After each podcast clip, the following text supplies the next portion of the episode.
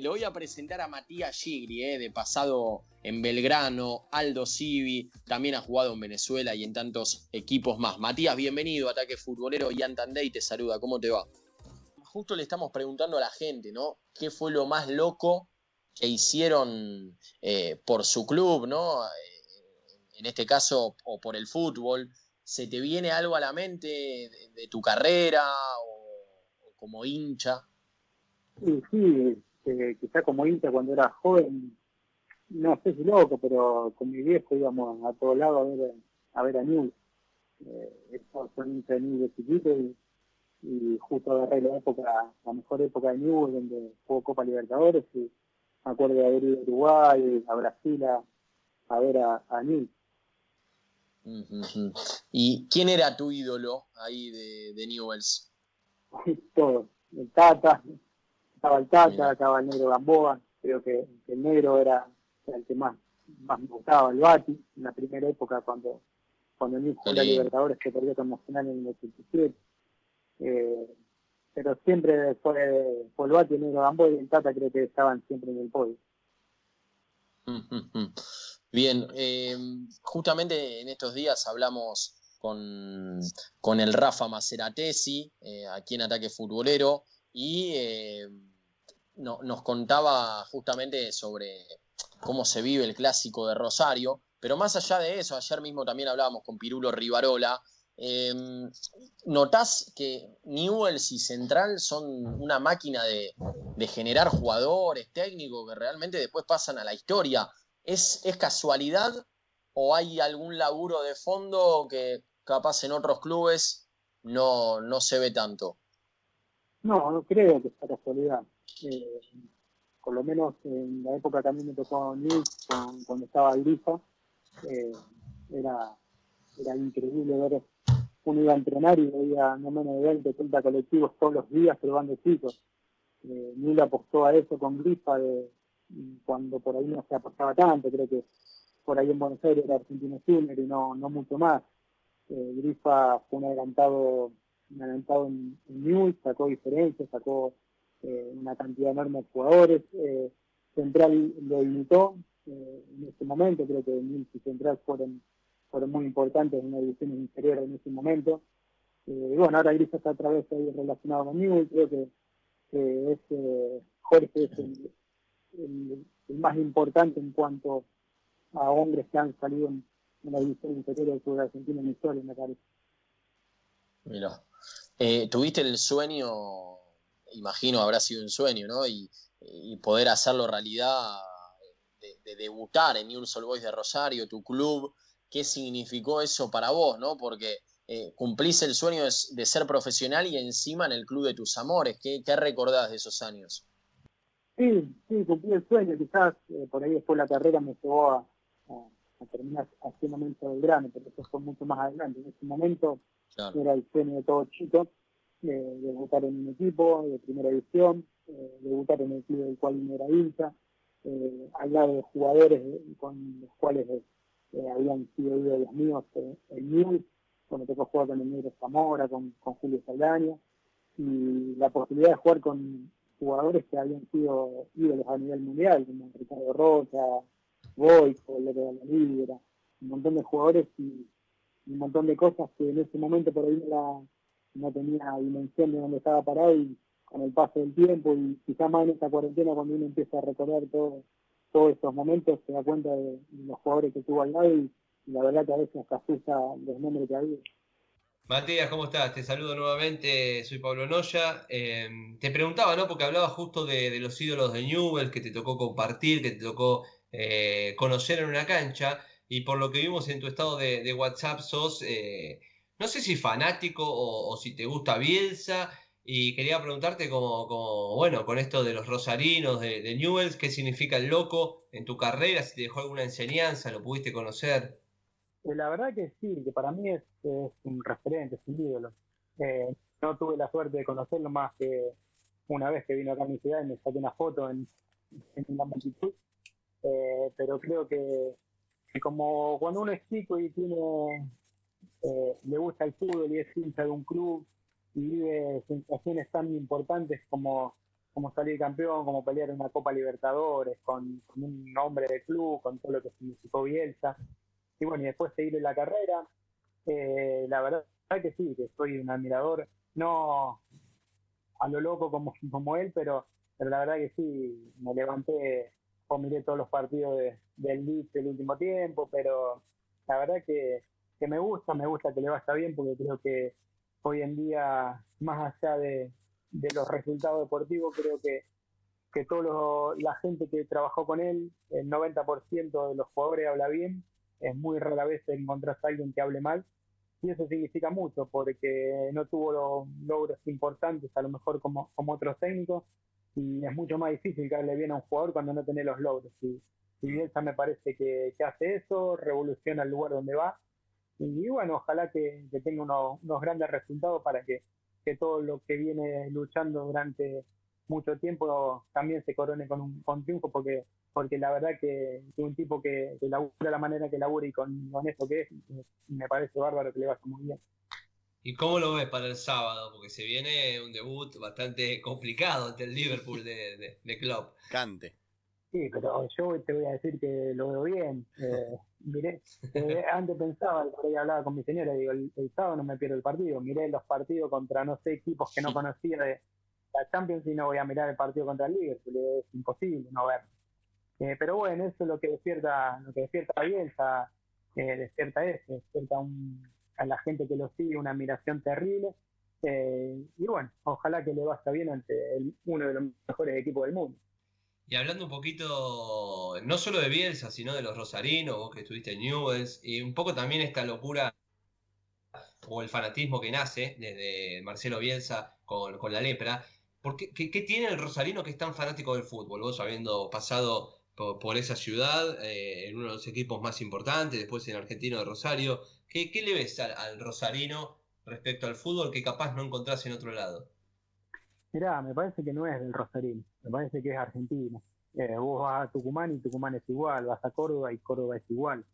Quizá la trascendencia que tiene Mili Central es que, han salido campeones, han peleado Copa Libertadores, han salido un montón de, jugadores y están más cerca de Buenos Aires. Eh, pero eh, son donde vos vas, hay clásicos que son, son terribles. Veo venir acá a Rosso y el clásico de Rosso también es terrible. ¿Cuál fue el defensor que peor te la hizo pasar en un partido de fútbol? ¿El que más eh, te haya pegado o, más adversidad te haya eh, hecho vivir adentro de una cancha? Y ahora no me acuerdo, fueron varios. Eh, creo que, que por ahí el pelado Furio, Pucho Barzottini, que habíamos jugado juntos en, en Godoy Cruz y bueno, y teníamos un, por ahí cuando nos enfrentamos, ¿no? Teníamos siempre, cuando estábamos en el club, nos peleábamos y nos metíamos como el dedo en la garganta y, en los corners por ahí, él me lo metía a mí, yo me lo metía a él como, como, como éramos compañeros. Eh, pero si yo tengo que recordar una, una patada que me pegaron, creo que fue una patada que me pegó Trota cuando yo jugaba en Godoy Cruz y, Ricardo estaba jugando en Unión de Santa Fe. Pegaba Trota, eh, como loco. Yo te quiero preguntar, te quiero preguntar por un momento que tuviste muy de cerca en una cancha de fútbol a un tal Diego Maradona. Contame de esa experiencia que tuviste. Oh, es increíble. Fue, fue un día muy loco. Empezó de una manera hermosa, llegando a la bombonera, jugando con News. Eh, me acuerdo de haber entrado en el vestuario estrenó una camiseta cuadritos, eh, roja y negra con un tablero de damas. Eh, jugamos el partido, a mí no me tocó, no, no jugué ni un minuto, pero entré a esa cancha y la cancha eh, se movía, se movía. La verdad que, que era, creo que el Diego volvía después una suspensión con Argentina, fue el último gol que hizo Maradona en, en la primera edición de penal a Goico. Bueno, y la sensación de, estar ahí, compartir algo con eso, cuando me acuerdo que, que termina el, el, primer tiempo y uno le apuntaba a Maradona, la única ocasión era Maradona. Y por ahí el Diego encara para el, para el lado del vestuario que se va al, al vestuario Boca y pega media vuelta y y viene a saludarme a cada uno de nosotros. Yo creo que ahí, creo que empecé a temblar. Cuando vi que empezó a caminar para el nuestro y saludó con el monstruo, la monstruo a cada uno de nosotros, creo que, que a mí, por, por lo menos yo, hasta el día de hoy, me acuerdo de, esa sensación y, me emociona haber estado un ratito, aunque sea con, con él adentro de la cancha. Se te nota, se te nota. Y aparte estuve buscando ahí en tu Instagram y subiste varias fotos de momentos con futbolistas, por ejemplo, eh, con Ortega, con Trezeguet, ahí adentro de una cancha. Eh, ¿Llegás a alcanzar a, decirle algo en ese momento? ¿Te lo cruzás? En el medio del partido, eh, no afuera. No, la verdad que yo soy tímido, no, la verdad que me daba hasta vergüenza. Eh, por ahí hablaba y charlaba con, con algunos chicos que, habíamos compartido algo, que después fueron, fueron importantes a nivel mundial. Me tocó cruzarme con Leo Ponce en River y por ahí charlar en el partido, con algún algún amistoso con Heinz, con un montón de chicos que, que uno cuando era pibe jugaba en las inferiores, pero después de la carrera que hicieron, por ahí uno pensaba que ni se acordaban de, de ese momento y la verdad que, que fueron todas muy gratas sorpresas la, las que me, me, me, pasaron en la carrera con, con esos cuando lo volví a encontrar después de mucho tiempo. Estamos hablando con Matías Gigli, ¿eh? ¿Está bien Gigli o Gigli? Gigli, ¿no? Gigli, Gigli. Está bien, bien, bien, por las dudas. Aquí en Ataque Futbolero en el Club 947. Tenemos para que recuerdes seguramente uno de los goles más importantes en tu carrera.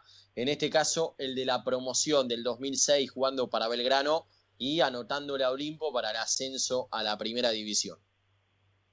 Paolo, Volati, Francipane, pasó por afuera Manzanelli y por adentro va Gigli, por adentro Manzanelli que llegó, Gigli.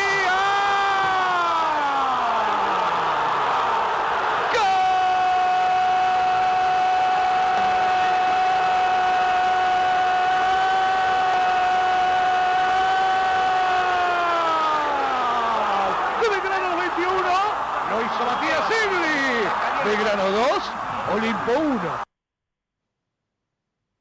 Bueno, Matías, eh, ¿qué, ¿qué, fue para vos ese gol? Eh, más allá de la importancia, ¿no? En tu carrera, ¿qué, qué significó? Y eso cambió mi carrera deportiva. Eh, lo que te hablaba antes, por ahí de, de entender eh, lo que es eh, la pasión de Córdoba y bueno, y a partir de ahí me fui transformando en hincha del grano. Por ahí lo que te contaba, que era hincha de mil de chico, eh, iba a la cancha a ver a, al negro, al tata, y, y, uno lo veía de la tribuna y se ponía contento, pero después eh, la película se dio vuelta y me tocó estar a mí adentro, eh, hacer un gol importante para Belgrano, el ascenso, el cariño de la gente, la verdad que, es indescriptible, al día de hoy no paran de llegar mensajes, yo hace 12 años que me fui de Córdoba y la gente me recuerda como si no me hubiese ido nunca, y y el cariño y la pasión que, que la gente del grano fue transmitiendo conmigo y, y, tanto que, que hicieron, eh, me hicieron, me transformaron en hincha del grano, ¿viste? Al estar eh, adentro de ser el actor de la película y, recibir tanto cariño, eh, uno se fue cambiando de, de, corazón y hoy por hoy me siento hincha del grano. Mm.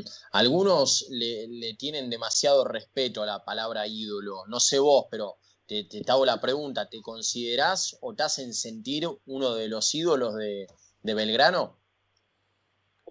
No, a ver, eh, sí sé que y siento que me quieren mucho, que me, me aprecian un montón, la verdad que, que las muestras de cariño, por ahí gente, tengo una filial con el nombre mío, una locura total. Eh, a mí me tocó estar solo tres años en Belgrano, creo que, que ídolo de Belgrano es el Lulifa, es Juanca, es Guille Farré, Gastón Tour, eh, por ahí a veces eh, te comparan con ellos y yo creo que no estoy a la altura de ellos. Sí, soy alguien que por suerte me, la gente me quiere mucho, pero me parece que, que ídolo es una palabra muy grande para mi persona, lo poco que me tocó estar en Belgrano. Mm. Eh, imagino que, bueno, al ser hincha de, Belgrano sos de, de seguir, ¿no? Eh, la actualidad del club, los partidos. ¿Qué, ¿Qué, podés contar sobre Bruno Amione, ¿no? Que, que está cerca de irse a Europa, también se habla de Racing como un plan B. Eh, ¿qué, ¿qué, defensor eh, ves, ¿no? Eh, tanto en el presente como en el futuro?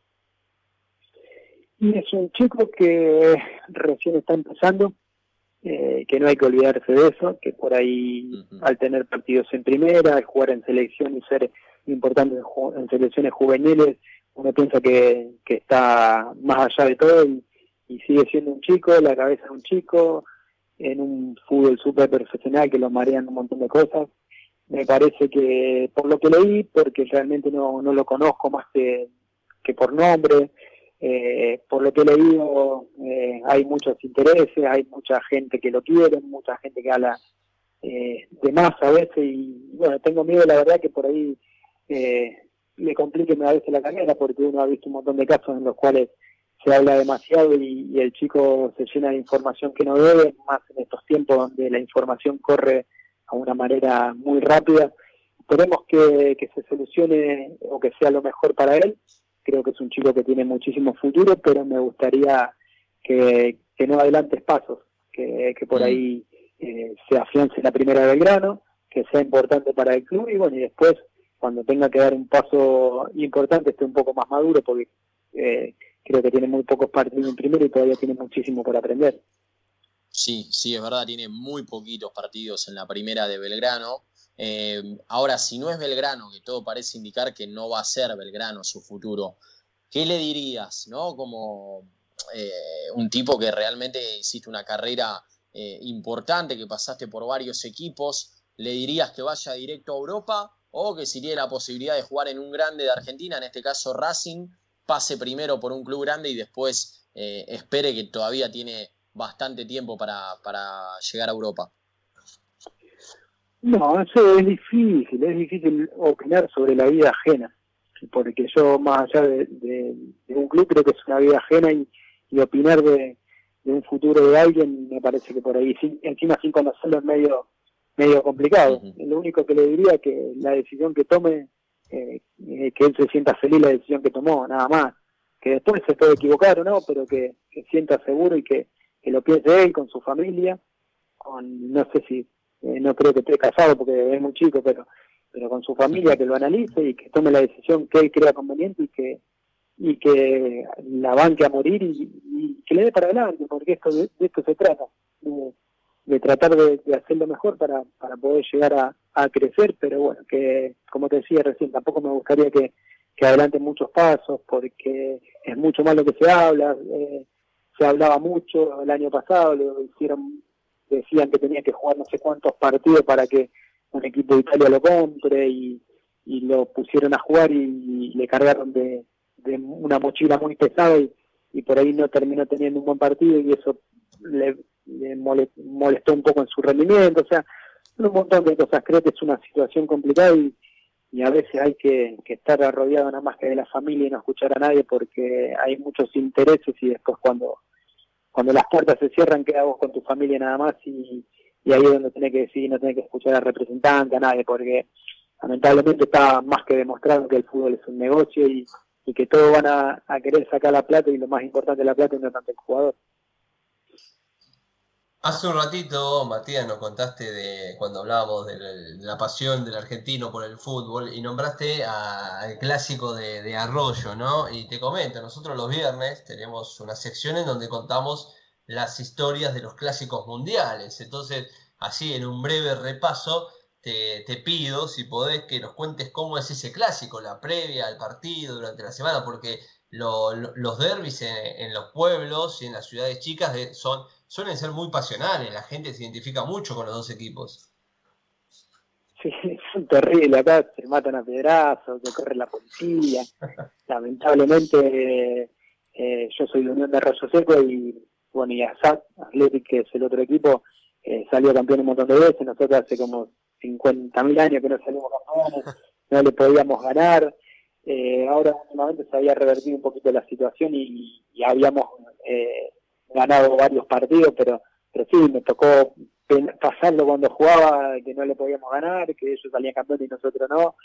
Pero te digo, es un, un, clásico pasional que, que cagan a piedrazo, que hay quilombo todos los partidos. Eh, y después se juntan en la sede de uno de los dos clubes a jugar a, al chinchón y a comer eh, a la noche, lo, lo regala a veces eh, en el partido y, y, termina ahí, pero eh, a diferencia de otros lados, acá muchos de los hinchas de Unión son socios de Atlético porque eh, era una sede donde se jugaba mucho las cartas y había billar y en, Unión no había, entonces hay muchos que, que son socios de los dos clubes, después cuando llega el domingo se pelean tres, cuatro horas y a la, el domingo a la noche ya vuelven a estar todos juntos jugando al casino y, por ahí comiendo algo en alguna de las dos sedes. Ha superado la barrera de los 100 goles, nada más y nada menos ¿Cuál fue el gol inolvidable que siempre se te viene a la mente? Y el, el de Belgrano, el que pasaste hace un ratito. Ah, bien. eh, La que le pe- hizo Olimpo. La pegamos. Sí, porque eso fue más que un gol. Porque por ahí un gol como el que le hice a River queda en un partido, en una vez, anécdota de un partido, pero el gol que me tocó hacerle a Olimpo generó mucho más que eso. Fue un ascenso, un trabajo de un año de un, de un plantel, de, de los miembros del plantel y de la gente que nos acompañaba, de la gente de Belgrano que, que venía golpeada. Entonces creo que, que generó, ese gol generó mucho más que, o fue mucho más que un solo partido y bueno, por eso hasta el día de hoy la gente de Belgrano me lo sigue recordando. Te quiero sacar un poquito del fútbol 100% y he visto que jugás al tenis también. ¿Cómo es pasar de un deporte totalmente de equipo a un deporte totalmente individual? ¿La cabeza cambia mucho? Eh, al tenis jugué toda la vida. Ah, Eh, de chico y, con- y, y sí, tuve que decidir por, por dedicarme al fútbol y al tenis al pádel y, bueno, y me dediqué al fútbol. Eh, la verdad que yo lo tomo como relajación. No, a mí no me importa, voy a jugar tenis, no me importa si gano, pierdo. Ya bastante estuve 17 años de mi vida pensando en si el fin de semana ganaba o perdía o cómo iba a estar de ánimo de acuerdo a eso. Eh, y por ahí voy a jugar con algunos que rompen la raqueta, que putean, y yo la verdad que voy a otra cosa, voy a divertirme. Y, y después lo que cambia es eh, fundamentalmente que cuando vos en un partido estás mal, te salva el arquero, te salva eh, el enganche, te salva un defensor de un, en un comes y cuando en el tenis estás mal no te salva nadie. Creo que pasa más que nada por ahí. Pero también, como te decía, me encantó el tenis toda la vida, lo seguía, ah, lo que quiera pueda hablar de tenis, hablamos porque eh, por ahí de lo más viejo, por ahí tanto de lo nuevo, ¿no? Pero, pero sí, la verdad que es algo que, que siempre me apasionó y me gustó mucho. Comparto tu pasión con el tenis, así que yo juego hace mucho. Y la última que te quiero hacer, subiste una foto hace poco eh, en la cancha de Defensa y Justicia y abajo pusiste linda cancha para tirarse a dormir una siesta. ¿Era mucho de, de- de hacer Sí. tiempo o por qué viene la frase? ¿O porque estaba abriendo el pasto nada más? No, porque estaba lindo el pasto, esa cancha estuvo, estuve 10 veces y 15 veces estuvo hermosa. Eh, esa junto con la de Vélez fueron las dos canchas más lindas que, que vi el césped cuando me tocó jugar. Y, y justo vi la foto de esa con, con La Molina que estaba ahí atrás, ahí a- y, pero no, la verdad que de hacer tiempo no, eh, jugué más de 400 partidos en, primera y no me sacaron ninguna tarjeta roja. Y si me sacaron creo que cinco amarillas creo que en toda mi carrera y creo cuatro fueron por festejar goles sacándome la camiseta. O sea que no en ese sentido no no tuve tanto, tantos problemas ¿Y había alguna cancha que, que decías, no, otra vez tenemos que ir acá? ¿O, o no te pasó eso? Eh, que ahora no tanto, porque ya en los últimos años el Nacional había crecido tanto que las canchas estaban todas estaban todas muy lindas. La, la, por ahí la insufrible era de cuando nos tocaba ir a la calle. A la calle era, Mm. era complicado, pero porque por el viaje, porque el viento que había era terrible, yo, más allá de que yo había jugado en Río Gallego y había más viento todavía que lo que había en Comodoro, eh, eh, sabía lo que era, pero también era una cancha que, que por ahí uno sufría porque sabía que primero tenía que ir hasta Comodoro, que era muy lejos. Eh, un día nos tocó, había un par de, de aviones y nos tocó ir de Mar de Plata a Madrid en el micro también. Son- era, era complicado a veces el Nacional de, de otros tiempos. Y a ver, antes re- recordabas, ¿no? Tu época en Belgrano, los mensajes que recibís, muy lindo seguro. ¿Hay algún mensaje o algún, o algún insulto, ¿no? Que, que recuerdes de, de tu época de jugador, en este caso, de parte de, de algún hincha rival, viste que lamentablemente acá en el fútbol argentino insultos hay de sobra. sí, sí. Eh, pero bueno, el tema que si eran de los rivales era más normal. El tema cuando te putean de tu propio equipo. Pero por ahora no, lo, lo del equipo mío no lo, no lo escuché. Pero sí, eh, creo que cuando jugamos contra River nos gritaban a todos en la cancha de San Lorenzo. Me decían Sí. 7, 10, ¿quién sos que no te conocemos? Y la verdad, que los de River no estaban acostumbrados a ver Nacional. Y después uno en una cancha de Almagro, estaba con viste que también le hacían, entramos en calor y la tribunita del Almagro estaba ahí arriba y, y se ponían en la baranda y, y me decían Gilly, qué malo que sos, mirá vos, qué malo que sos, dice, sos tan malo que sos suplente de ese burro que está jugando de nuevo. Así, que son cosas, son ¿Y te cosas que, que quedan porque te, te jodía? si vos, si a vos te, en una cancha te aplauden 50.000 y te putea uno, vos escuchás que te putea no escuchás lo que te aplauden, porque es así, es increíble. Eh, hablaste siempre muy bien de Matías Suárez. ¿Cómo, cómo lo ves en River? Eh, más que nada, ahora se viene la Libertadores, ¿no? La reanudación. ¿Crees que puede ser un factor clave en el equipo de Gallardo, que encima perdió a Quintero y hace unos meses eh, se fue también Palacios? Y la verdad que Mati es un crack. Mati es el jugador que yo vi en, una cancha de fútbol en mis 17 años. Como compañero fue el mejor que tuve junto con el Pejo Manso, pero creo que, que Mati es mucho más completo, maneja muy bien las dos piernas. Eh, Mati es clave, lo que pasa es que tuvo una gran contra, jugando de gran. Eh, lamentable, pero es la realidad. Cuando uno juega en el interior, las cosas cuestan el triple. Eh, si no, mira la política Rodríguez con todo lo que hizo, eh, mm. por ahí le cuesta o le costó. Eh, por ahí en un equipo de Buenos Aires, con, con la campaña que hizo la política, también hubiese sido ídolo y hubiese jugado en la selección. Eh, pero sí, creo que Mati, Mati es un jugador eh, distinto, donde en Belgrano esperaban, o cuando me tocó jugar con él, era agarrar la pelota y buscarlo para mirar a ver si nos salvaba, porque nosotros acompañábamos. Y ahora le tocó jugar en un equipo que juegan todos bien, eh, que le encajó perfecto. Y, para mí tiene un potencial muy grande. Ojalá tenga un gran rendimiento y, bueno, ya demostró lo que es, ¿no? Pero que, que siga demostrando la clase de jugador que es. Antes hablabas ¿no? del viento, ¿no? de cuando te tocó jugar eh, en distintos equipos o el frío, ¿no? que capaz la situación climática no era la mejor. Te quiero preguntar por último eh, tu paso por Venezuela, ¿no? donde el clima era totalmente diferente, mucho calor, imagino, solcito. ¿Qué, qué tal fue, tanto en lo futbolístico como eh, en, tu vida, ¿no? para, para vos ese paso?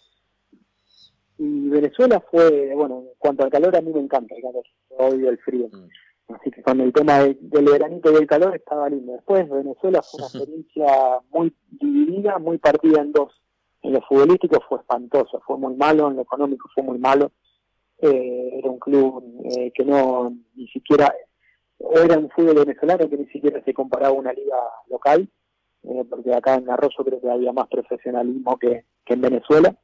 Después, eh, con el tiempo, Venezuela creció mucho de la mano del Pato Pastoriza y, terminó mejorando muchísimo su, su fútbol. Y bueno, y en cuanto a la vida, fue un paso adelante enorme. Eh, era la primera vez que me iba a mi casa. Eh, yo cuando jugaba en Newell entrenaba en Newell y vivía en Arroyo. Llegaba a mi casa y tenía la comida lista, todo listo, porque me quedaba 25 minutos previo de Newell.